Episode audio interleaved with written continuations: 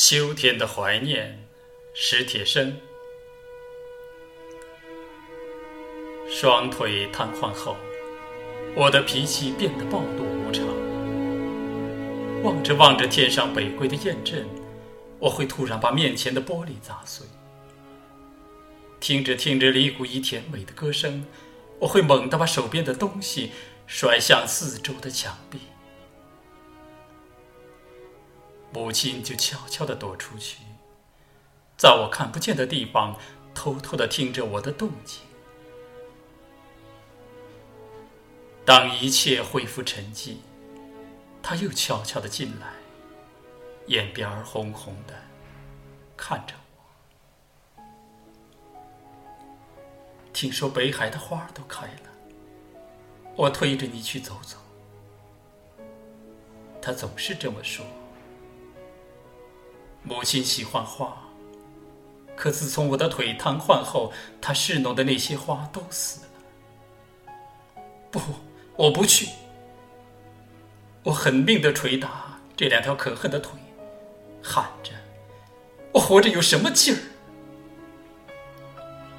母亲扑过来抓住我的手，忍住哭声说：“咱娘儿俩在一块儿，好好活，好好活。”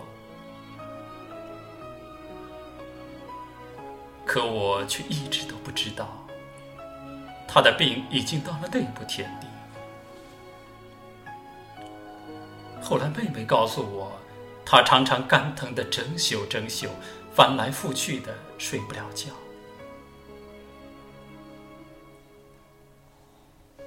那天我又独自坐在屋里，看着窗外的树叶刷刷啦啦的飘落。母亲进来了，挡在窗前。北海的菊花开了，我推着你去看看吧。他憔悴的脸上显出央求般的神色。什么时候？你要是愿意，就明天。他说。我的回答已经让他喜出望外了。好吧。就明天，我说。他高兴的一会儿坐下，一会儿站起，那就赶紧准备准备。哎呀，烦不烦？几步路有什么好准备的？他也笑了，坐在我身边，絮絮叨叨的说着：“看完菊花，咱们就去房山。你小时候最爱吃那儿的豌豆黄。”还记得那回我带你去北海吗？你偏说那杨树花是毛毛虫，跑着一脚踩扁一个。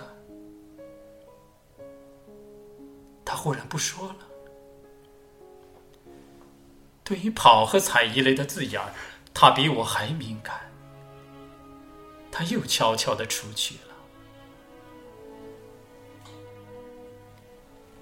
他出去了。就再也没回来。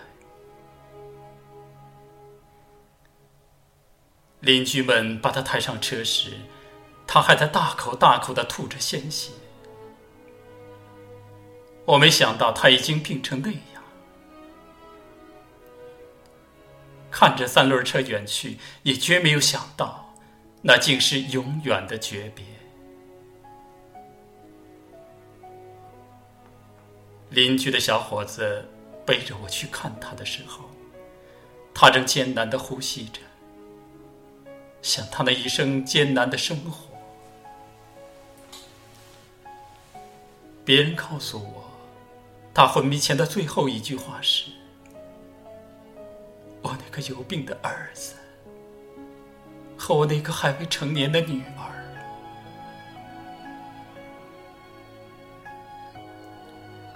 又是秋天。